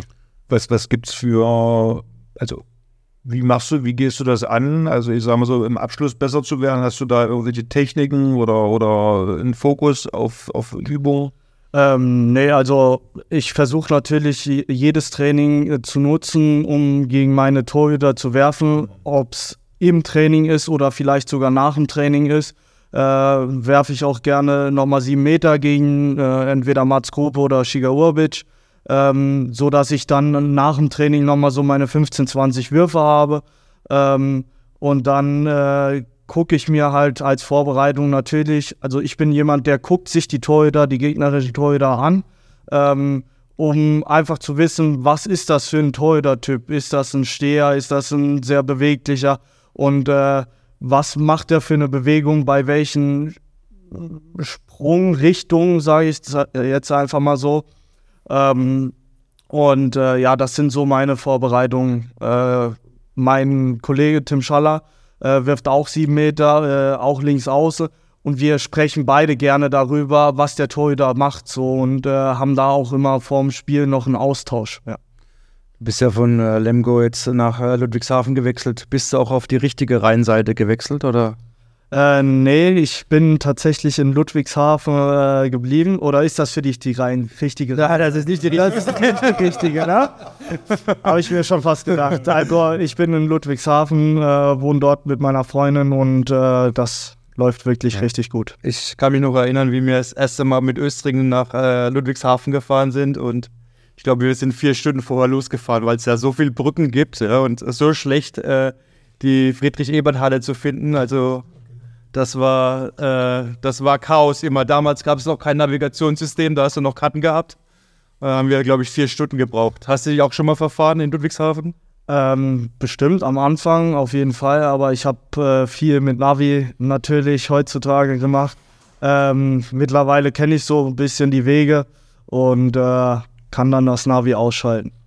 Und wie zufrieden bist du mit Ludwigshafen? Ich sag mal so, sie wurde gerade ja von Deutschland zur hässlichsten Stadt Deutschlands gekürt, ne? Also das habe ich äh, mitbekommen wie normal. Aber waren sie aber nicht involviert, sondern die haben, glaube ich, nicht selber mit abgestimmt. Äh, da hatten wir schon den Mietvertrag tatsächlich unterschrieben gehabt äh, und dann kam diese Info. Ähm, nichtsdestotrotz gibt es wirklich schöne Ecken von äh, Ludwigshafen, gerade mit dem Ebertpark, der sehr nah bei uns ist. Und ähm, für mich war es auch wichtig, dass ich nicht so lange zu den Trainingsstätten habe. Wir haben eine äh, ja, Halle, die sind fußläufig zwei Minuten. Die andere ähm, mache ich meistens mit meinem E-Scooter. Äh, die sind so sieben Minuten mit dem E-Scooter entfernt. Also das ist wirklich alles ganz entspannt. Äh, zum, zum Shoppen kannst du dann nach Mannheim fahren, das ist kein Problem. Was, was sind eure Ziele für diese Saison? Ähm, wir haben tatsächlich nur Ziele erstmal bis zur Winterpause gesteckt. Ähm, haben uns persönlich äh, angeguckt, was haben wir für Spiele bis zur Winterpause und haben uns äh, Heimpunkte äh, überlegt, äh, wie viele wir haben möchten und Auswärtspunkte, wie viele wir haben möchten. Wir haben neun Heimspiele, zehn Auswärtsspiele bis zur Winterpause und äh, ja, da haben wir uns intern äh, Punkteziele gesetzt, um dann im Winter zu gucken, auf welchem Platz stehen wir, haben wir diese Ziele erreicht, um dann vielleicht die nächsten Ziele bis zur Sommerpause zu stecken. Ja, Habt ihr bisher eure Ziele erreicht? Seid ihr im Soll oder? ja durch die äh, Niederlagenserie, sage ich jetzt einfach mal, ähm, haben wir ein bisschen Rückstand, äh, aber wenn wir jetzt weiter äh, daran festhalten und äh, ja, uns weiter äh, mit dieser Siegesserie beschäftigen, denke ich, äh, können wir ähm, auch diese Punktezahl äh, erreichen. Ja. Aber, ja. aber ist langfristig wieder der Aufstieg geplant von den Eulen oder wie ist da der Stand? Wie wurde das vermittelt? Ich glaube, die Eulen haben selbst Ziel, dieses Ziel ausgerufen, äh, über drei Jahre äh, nochmal äh, unter die Top 20 Mannschaften ähm, Deutschlands zu kommen. Das heißt ja entweder erste Liga oder ähm, Aufstiegsplatz in der zweiten Liga. Und äh, ja, das haben die Eulen dann so ausgerufen. Okay. Becky, wir hatten ja dann nach der WM eine gemeinsame Zeit noch äh, bei den Rhein-Neckar-Löwen. Wie hast du die in Erinnerung? Weil du hast ja da auch mehrere Ämter gehabt, nicht nur Spieler, sondern du warst auch kurze Zeit Trainer. Ja, ich glaube, ich bin auch der erfolgreichste Trainer noch äh, der Rhein-Neckar-Löwen äh, ohne Niederlage. Okay. Ich glaube, äh, ich habe einen äh, Unentschieden, einen Sieg. Ähm, ja, die Zeit ähm, oder ein Verein im Umbruch, im, im Aufbau. Ähm, und ich fand einfach das Projekt mit dir zusammen im Verein zu spielen, der Olli Rogisch, äh, Uwe Gensheimer äh, im, im Nachgang zur WM 2007, auch eine Euphorie in Deutschland zu haben, mit der SAP Arena, eine ganz, ganz tolle Multifunktionsarena, äh, die zu füllen ähm, und äh, deutsche Spitzenhandball nochmal zu spielen. Äh, wir hatten eine ganz, ganz tolle Mannschaft, oder ich sage mal so, wir hatten ganz, ganz tolle Einzelspieler, ähm, haben es leider nicht immer geschafft, die beste Mannschaft aufs, aufs Spielfeld zu bringen. Ähm, und äh, deshalb für mich war diese Entscheidung wichtig, ähm, auch im Sinne von Kiel oder der Familie zu sagen, äh, wir hatten immer wieder die Intention oder die Idee, nach Niederwürzbach zurückzukehren, äh, unseren Lebensmittelpunkt wieder nach Niederwürzbach äh, zu verlagern. Und deshalb ähm, ja, war dann eben der Schritt äh, von Klasse 2 auf Klasse 3 äh, haben uns die Lehrer auch empfohlen, äh, das dann zu machen, jetzt nicht nach der dritten Klasse, um dann Wechsel 3, 4 zu haben, dann 4, 5 auf weiterführende Schule. Ähm, und als dann äh, von, von den Rhein-Neckar-Löwen, von Thorsten Storm damals, das Angebot kam, äh, zu den Rhein-Neckar-Löwen zu wechseln, war es einfach die optimale Möglichkeit, Familie und Sport da zum Ende nochmal super miteinander zu verbinden. Wir sind dann wieder Würzbach gezogen. Ich hatte zwar auch im in Östring eine Wohnung, wo ich dann äh, übernachtet hatte, wo äh, zwei Trainingseinheiten an einem Tag waren oder wenn wir abends trainiert hatten und morgens trainiert hatten. Ähm, also das Umfeld war super professionell, ähm, aber wir haben es leider nicht geschafft, die PS, die wir in der Mannschaft hatten, äh, aufs Spielfeld zu bringen.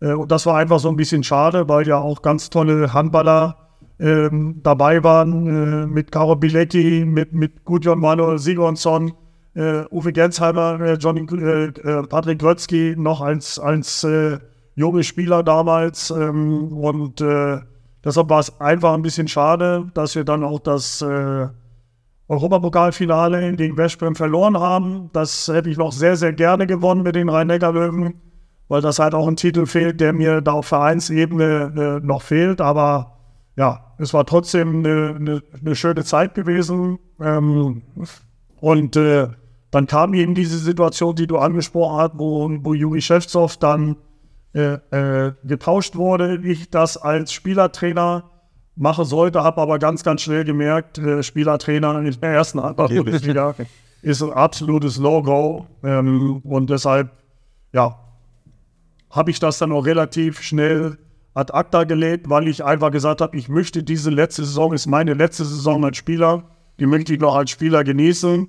Ähm, und äh, dementsprechend, ja, war es dann eben zum Abschluss so, dass wir leider keinen Titel gewonnen hatten, aber nichtsdestotrotz war es eben auch ein ganz, ganz wichtiger Schritt für uns als Familie. Wir haben jetzt viel über deine Karriere gesprochen, Blackie, und du hast äh, im Jahr, jetzt in diesem Jahr 23, ich glaube, neben Kretsche, ihr beiden äh, seid in die Hall of Fame aufgenommen worden. Neben, also auf den Kreispositionen neben Magnus Wieslander, Dragan Skribic, Beate Mühol, Carlos Prieto, Oda Lindgren, Didi Denjar und ähm, André Czepkin. Was bedeutet dir das? Ja, ich bin ja jetzt so kein Freund von äh, individuellen Auszeichnungen in dem Mannschaftssport. Äh, wir haben vorhin drüber gesprochen. Für mich ist einfach immer die Mannschaft das Allerwichtigste. Äh, nichtsdestotrotz ist das natürlich eine, eine ganz, ganz tolle Auszeichnung. Ähm, denke ich einfach mal auch für meine gesamte Karriere. Und da geht es nicht nur um die sportlichen Dinge, sondern äh, DEF sagt eben auch, dass es da auch um soziale Aspekte geht. Ja? Und ich sehe es zum Beispiel auch als meine Pflicht an, äh, Dinge zurückzugeben an die Gesellschaft ähm, und gerade an, an Kinder, die mir sehr am Herzen liegen. Äh, deshalb bin ich als äh, ja, Schirmherr des Ronald McDonald Hauses in, in Homburg zum Beispiel tätig oder wir haben unser Handball Allstars, wo wir eben ja, Projekte unterstützen wollen mit Kindern, äh, denen es eben nicht so gut geht wie uns. Ähm, und deshalb sehe ich das eben auch so als Gesamtauszeichnung, nicht nur für meinen sportlichen äh, äh, Bereich, sondern auch für den sozialen Aspekt, ähm, wo ich einfach gerne Dinge zurückgeben möchte, die ich während meiner aktiven Karriere ähm, ja, erfahren durfte und überwiegend eben auch von Kindern. Ich finde das äh, mit dieser Ehrung mit deinen Worten, finde ich, hört sich noch einen guten Abschluss an. Gibt es noch irgendwas von deiner Seite, was du gerne sagen möchtest? Nee, wie gesagt, ich, äh, ich würde mir einfach nur wünschen, dass äh, wir jetzt A, bei der Europameisterschaft, äh, bei der kommenden mit der Nationalmannschaft erfolgreich sind, weil damit äh, steht und fällt äh, auch unsere Sportart. Mhm. Ähm, damit steht und fällt auch eine Akquise von neuen jungen Handballerinnen und Handballern, äh, die mal genau das Gleiche machen wollen, was sie da vielleicht im Fernsehen gesehen haben, mit coolen Jungs, die erfolgreich sind und das macht mir auch meine Arbeit dann als, als Jugendkoordinator beim Handballverband Saar ähm, äh, deutlich einfacher, weil wir nochmal wieder Zulauf und, und Zuwachs in unserer Sportart kriegen. Weil äh, nochmal dieses beschissene Thema Corona hat natürlich in vielen Sportarten äh, Probleme bereitet, muss man einfach so sagen. Auf der anderen Seite bietet es auch nochmal eine Chance, Kindern, die vorher vielleicht nichts gemacht haben, äh, jetzt zu akquirieren und äh, da idealerweise für unsere Sportart Handball, weil ich liebe immer noch diese Sportart. Äh, ich liebe es, mit Kindern und Jugendlichen zusammenzuarbeiten, die zu entwickeln. Ähm, und deshalb wäre das eigentlich so mein Wunsch, eine erfolgreiche Europameisterschaft und viele äh, Nachwuchssportlerinnen und Nachwuchssportlerinnen äh, in unserer Sportart, ähm, die dann eben ja, die Vereine nochmal äh, nutzen können, um sich äh, auch positiv weiterzuentwickeln. Du hast von Talenten gesprochen, Nationalmannschaft, vielleicht nochmal ein abschließender Satz aktuell zur Bundesliga, die ja doch äh, sehr spannend ist, finde ich, weil viele interessante Ergebnisse hier zu sehen sind. Wie ist dein Blick momentan auf die Liga? Ja, ist natürlich äh, deutlich interessanter wie, sag mal, nur THW Kiel. Äh, Hallo? Äh, oben zu sehen. Äh, das war ja viele Jahre so und jetzt hast du fünf, sechs, sieben Mannschaften sogar, die da äh, oben mitspielen. Ähm, und das ist einfach, glaube ich, äh, deutlich interessanter für so eine Liga. Jetzt auch mal im Fußball, unser großer Bruder mit, mit Bayer Leverkusen, die da den, den Bayern schon sehr Paroli bieten können. Ähm, und deshalb im Handball kann das nur helfen, dass wir mehr Mannschaften haben, die äh, da oben auch um die Meisterschaft mitspielen können. und das macht auch die Liga so interessant. Es, gab, es gibt wenige Ligen in, in der Welt, wo der Letzte den Ersten schlagen kann. Äh, Kiel hat es eben angesprochen, auch in der zweiten Liga gab es am Wochenende mit Aue in, in Nettelstedt ein Ergebnis, wo der Letzte gegen den Dritten, glaube ich, mhm. gewinnt. Und das ist halt das Schöne an Deutschland, dass wir so eine ausgeglichene Liga haben, ob es in Klasse 1 oder Klasse 2 ist. Ähm, und das ist einfach die Qualität, die wir in Deutschland haben, dass wir viele tolle Vereine haben, die da bereit sind, äh, Talente auch auszubilden und zu entwickeln. Aber wie ich eben schon gesagt habe, ich würde es mir einfach auch in dem, in, in dem Jugendbereich äh, wünschen, dass auch die kleinen Vereine da äh, weiter am Leben bleiben und, und tolle äh, Talente entwickeln können. Aber merkst du, dass sich der Handball so ein bisschen äh, verändert hat die letzten zwei, drei Jahre? Also das durch das Spiel ist ja noch schneller geworden und ich finde auch, dass die Abwehr äh, weniger äh, ja, äh, wichtig ist, sondern mehr der Angriff? Oder siehst du das anders? Nee, äh, es ist schon die Tendenz hin, nur äh, es gibt ja diesen äh, ja alles entscheidenden Satz. Äh, ähm, äh, Offense wins äh, games and Defense wins championships. Ja, und da muss man sich immer wieder bewusst sein, dass Angriffsspiel wichtig ist und äh, dass natürlich auch die Leute, die viele Tore werfen, in der Zeitung stehen und äh, hervorgehoben werden. Aber dass äh, gerade das Abwehrspiel äh, das ist, was dann schlussendlich Meisterschaften bringt. Äh, und dementsprechend äh, ist natürlich durch diese schnelle Mitte, durch dieses schnelle Spiel auch kein Wechsel mehr oder wenig Wechsel möglich. Äh, Abwehrangriff, also Abwehrspezialisten. Du musst halt gucken, dass du auch im Jugendbereich schon komplette Spieler ausbildest. Ja, und nicht nur Abwehrspezialisten, sondern äh, für mich ist ein kompletter Spieler einer, der zentral auch in der Abwehr äh, verteidigt und dann vorne wichtige Entscheidungen auch im Angriff trifft. Und das ist auch unsere Aufgabe als, als Jugendtrainer, da komplette Spieler auszubilden und nicht nur Spieler, die entweder vorne oder hinten gut sind. Kian, merkst du das auch, dass sich das Spiel letzten zwei Jahre verändert hat? Also durch das, dass ihr noch mehr Wert auf äh, Ausdauer legt, zum Beispiel auch in der Vorbereitung? Ja, auf jeden Fall. Also gerade durch diese neue äh, Schnelle Anwurfzone, die es ja jetzt gibt, ähm, wird einfach durchgerannt. Ne? Und äh, dadurch muss halt auch der, äh, ja, der das Thema in der Vorbereitung sein, dass du mehr äh, Laufeinheiten hast, um äh, dann diese Kondition auch zu haben. Ne? Ja. Kian, von deiner Seite, möchtest du noch was mitteilen, loswerden? Nee, ich grüße nur die äh, Eulen Ludwigshafen, natürlich meine äh, Mitspieler und äh, ja, sehr schön. Das hast du so Lied schon auswendig gelernt. Eulen, Eulen vorwärts. Ja klar, das haben wir schon in der Vorbereitung äh, oft geübt. Sind ja lang genug im Bus unterwegs, ja. solche Sachen mal zu machen. Ja, dann würde ich sagen, vielen Dank an euch beide für das äh, interessante Gespräch, auch für mich. Wir kennen uns schon lange, Blackie, viele neue Dinge dabei gewesen. Vielen Dank, äh, Kian, dir viel Erfolg. Dankeschön. Gesundheit äh, und äh, Blackie dir auch bei deinen Projekten als Trainer und äh, bei den sozialen Projekten. Vielen Dank und eine gute Zeit. Sehr gerne, vielen Dank. Dankeschön. Dankeschön.